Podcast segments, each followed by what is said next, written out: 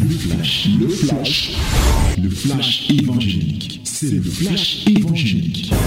C'est le temps du flash évangélique. Voici le temps de la parole. Voici la minute de la vérité dans Fraîche Rosée. Alors, lisons cette puissante prophétie que le Seigneur nous donne ce matin. Et une prophétie qui se trouve là où on ne s'attendrait pas à ce qu'il y ait des prophéties. Lisons le psaume 22. Psaume 22, verset 28 au verset 30. Psaume 22, verset 28 à 30. My beloved, this is the time, the time of the wonderful word of our Lord. Yes, let us read the Bible, read this prophecy God gives us. In the book of Psalm, chapter 22, verse 28 to 30. Let us read it together in the name of Jesus. Tous ensemble, lisons au nom de Jésus. Un, deux, trois. Toutes les extrémités de la terre penseront à l'Éternel et se tourneront vers lui. Toutes les familles des nations se prosterneront devant ta face, car à l'Éternel appartient le règne, il domine sur les nations. Tous les puissants de la terre mangeront et se prosterneront aussi devant lui. S'inclineront tous ceux qui descendent dans la poussière, ceux qui ne peuvent conserver leur vie. Amen. Bien-aimés, voilà une parole prophétique, une prophétie réelle vous savez, je suis très marqué par cette prophétie. On regarde ce que c'est lui qui nous la donne. Oui, nous savons qu'il était prophète, mais plusieurs l'ignorent. On le connaît beaucoup plus comme un roi. C'est un roi qui parle ici des choses qui vont se passer dans la vie des autres rois. Et non seulement dans la vie des autres rois, dans la vie des familles des nations et sur toutes les extrémités de la terre. Il s'agit du roi David, bien sûr, qui était aussi un prophète. Et cette prophétie s'adresse à ses contemporains, mais s'adresse surtout à nous aujourd'hui et même au-delà de nous-mêmes. Bien-aimés, ici, cette prophétie touche un certain nombre d'éléments qui me paraissent très pertinents à relever. Elle dit, toutes les extrémités de la terre penseront à l'éternel. Bien-aimé, tu comprends ça? Chaque extrémité de la terre pensera à l'éternel, ce n'est pas tout, et se tournera vers lui. Hey, mon bien-aimé, réfléchis ce que la Bible déclare, ce que l'Esprit de Dieu déclare. Toutes les extrémités de la terre penseront à l'Éternel et se tourneront vers lui. Toutes les familles des nations se prosterneront devant la face de l'Éternel. Ici, vous avez vu quand j'ai salué aujourd'hui, j'ai salué des gens d'une certaine particularité. Toute la semaine dernière, les semaines dernières, nous avons parlé, nous avons prié pour un certain nombre de personnes. Et aujourd'hui, nous commençons une semaine que nous allons attacher et nous allons mettre nos genoux pour les diplomates, pour les immigrants. Une fois n'est pas coutume, c'est des gens comme c'est des gens qui ne font même pas du bruit, Généralement, on les oublie. Ils sont calmes là dans leur petit coin. Vraiment, c'est comme si eux, ils ne sont pas là. Bon, ils font leurs petites choses là. C'est pas trop de bruit. Hein? C'est calme, calme. Bon. Bien aimé, cette semaine, nous voulons nous préoccuper des immigrants. Je me souviens qu'il y a 19 ans, pratiquement aujourd'hui, en 2004, lorsque, pendant que j'avais pris une retraite spirituelle à Mokolo, Mokolo à l'extrême nord, et pendant que j'étais en train de prier, j'ai toujours rendu ce témoignage. Souvenez-vous, je vous avais dit pour ceux qui m'écoutent, que j'avais déjà même acheté un terrain et le terrain là existe à Marois aujourd'hui. Le terrain là, je voulais faire l'orphelinat des gens du sida. Alors, comme il faut toujours poser des questions à Dieu avant de réaliser, bien que juste fait d'abord l'achat du terrain, puisque c'était une opportunité à mon, sens en ce temps-là, alors j'ai pris donc la retraite spirituelle pour parler de ce ministère et de tout ce que nous devons faire. Bien-aimé dans le Seigneur, c'est alors quand j'ai dit à Dieu que pour les œuvres sociales, tu vois, je veux faire ceci, ceci. Dieu m'a dit, est-ce que c'est moi qui t'ai demandé ça? Aïe, c'était terrible. Tu as déjà dépensé ton argent. Est-ce que c'est moi qui t'ai demandé ça? C'est alors que j'ai dit à Dieu, qu'est-ce que tu veux que je fasse alors? Il a dit, toi, tu t'occuperas de l'immigrant.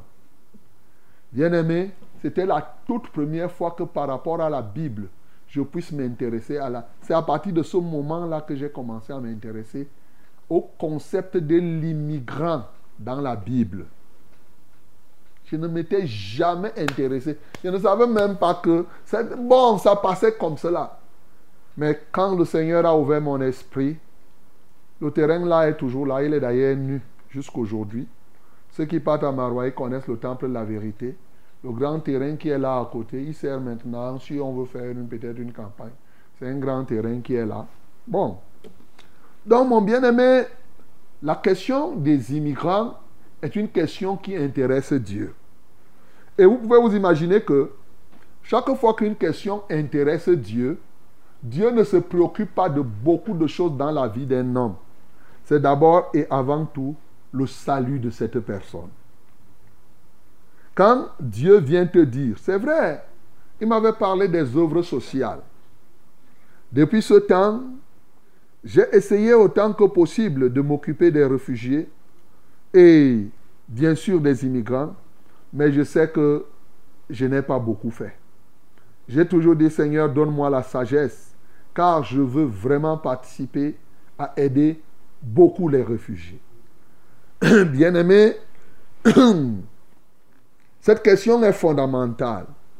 Et le premier point pour lequel, en dehors du côté social que représente l'immigrant, l'immigrant a un besoin du salut. Bien-aimé, quand en 2004 Dieu me parlait ainsi, je n'avais pas su que quelques années après, le problème de l'immigration va embraser le monde entier au point où, en ce temps-là, on n'avait pas encore les gens qui mouraient dans les mers. On n'avait pas encore ces problèmes, même des mouvements internes, beaucoup de gens. Et je ne savais pas, mon bien-aimé. J'ai compris que, et chaque jour, je dis, eh Seigneur, donne-moi vraiment de m'occuper de l'immigrant. Et je le dis encore même maintenant. Donne-moi la sagesse de savoir m'occuper des immigrants. C'est très important c'est un appel que j'ai reçu et ce en direct. Ce n'est même pas une affaire, ce n'est pas passé par quelqu'un. J'ai dit en direct, Dieu m'en a parlé. Bien aimé, il y a des moments comme cela. Et lorsqu'il veut qu'on s'en occupe, il y a un point d'honneur qu'il met au salut des immigrants. C'est pourquoi cette prophétie m'intéresse beaucoup. Lorsqu'il dit toutes les extrémités de la terre penseront à l'Éternel et se retourneront vers lui. Vous voyez toutes les extrémités de la terre. Et ici, vous conviendrez avec nous que c'est ce que David disait rejoint ce que Jésus-Christ nous a annoncé comme signe annonciateur de son retour. Il dit que lorsque l'évangile aura atteint les extrémités de la terre, alors ça sera la fin. C'est ça qu'il est en train d'annoncer ici. Regardez combien de siècles et de milliers de siècles avant. Alors, ça sera la fin. Jusqu'au moment où le message évangélique va atteindre les extrémités de la terre. Et ici, nous devons y croire, bien-aimés. Lorsqu'on parle des extrémités de la terre, lorsque la Bible nous dit, toutes les familles des nations se tourneront devant, se prosterneront devant la face de l'Éternel. Bien-aimés, les familles des nations. Ça veut dire que, à partir d'ici, David, poussé par l'Esprit de Dieu, relatait déjà l'universalité du salut. Ce qui concerne les peuples qui sont autochtones, les peuples qui sont immigrants, les peuples de toute nature, je veux dire que tout le monde est concerné par la question du salut. Et toutes les familles des nations se prosterneront devant ta face. Mais il est encore plus précieux de rappeler qu'il donne la raison pour laquelle cela va se faire, car à l'Éternel appartient le règne, il domine sur les nations. Amen. Dit qu'à l'Éternel appartient le règne. Il domine sur les nations. Bien-aimé, c'est la vérité. Lorsque nous regardons tout ce monde en ébullition, quand on chantait là tout à l'heure, peut-être que tu ne comprenais pas ce que j'étais en train de dire. Mais c'est ça que j'étais en train de dire. C'est ça qu'on chantait. Nous pouvons voir beaucoup de choses. Il y a des gens qui font, les, les blancs font ceci, les noirs font là-bas, tels gens veulent dominer. Ne regardez pas ce qui est en superficie. Au fond, c'est lui qui règne, c'est l'Éternel. Nous comprenons donc que cette prophétie que le roi David, je préfère l'appeler ici, dans son ministère prophétique, annonçait. Il annonçait déjà au travers de ses paroles l'arrivée du Maître, l'arrivée du Seigneur, l'arrivée de Jésus-Christ de Nazareth.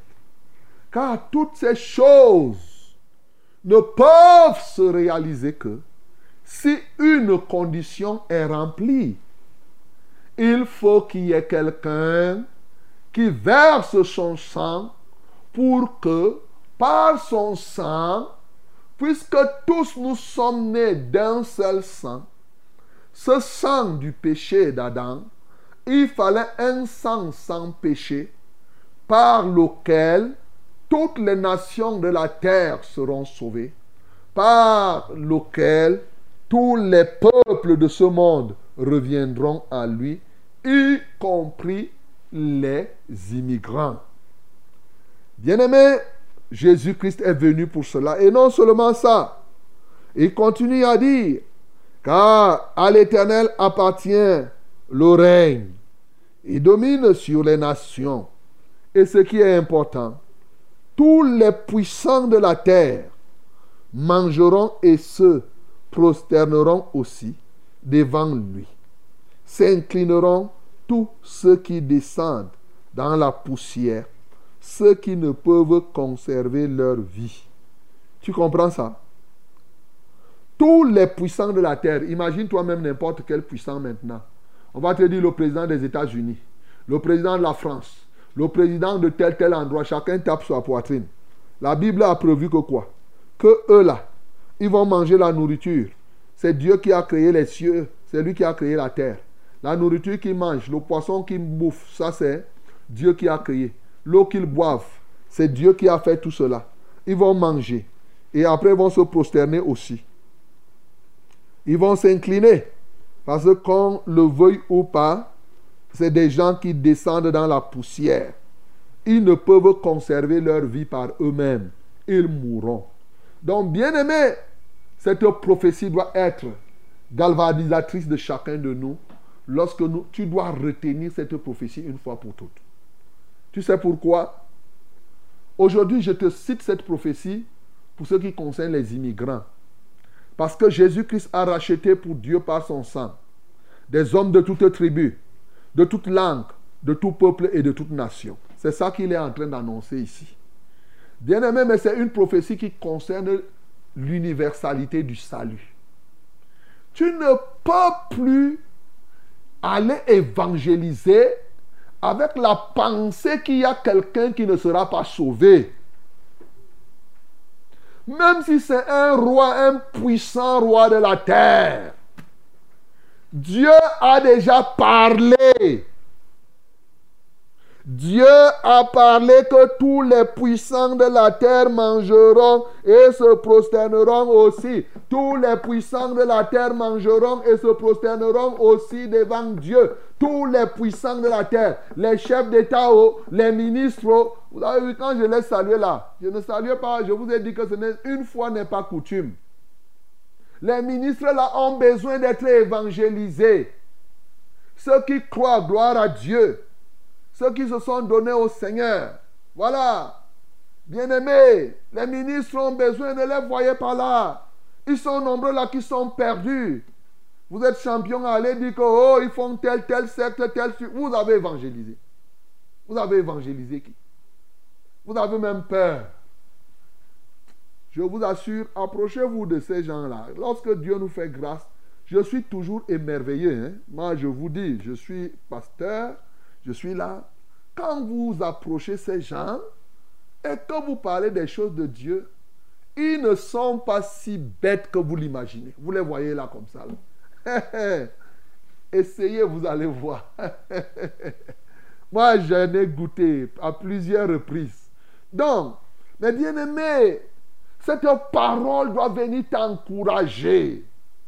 Ne regarde plus quelqu'un et tu commences à caricaturer que non, ça c'est un blanc. Il est déjà dans tel, tel secte. Il ne peut pas se convertir. Pourquoi?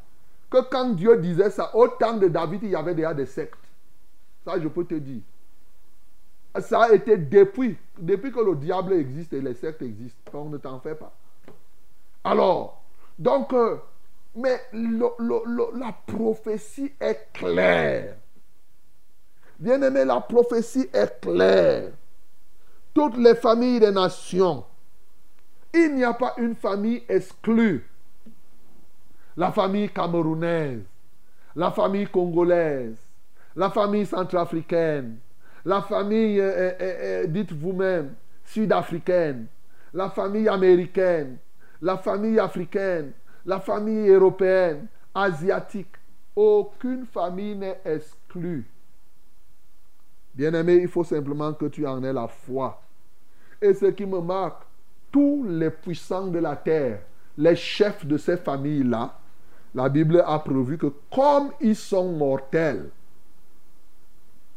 comme c'est des gens qui retournent aussi à la poussière, eux aussi vont se prosterner.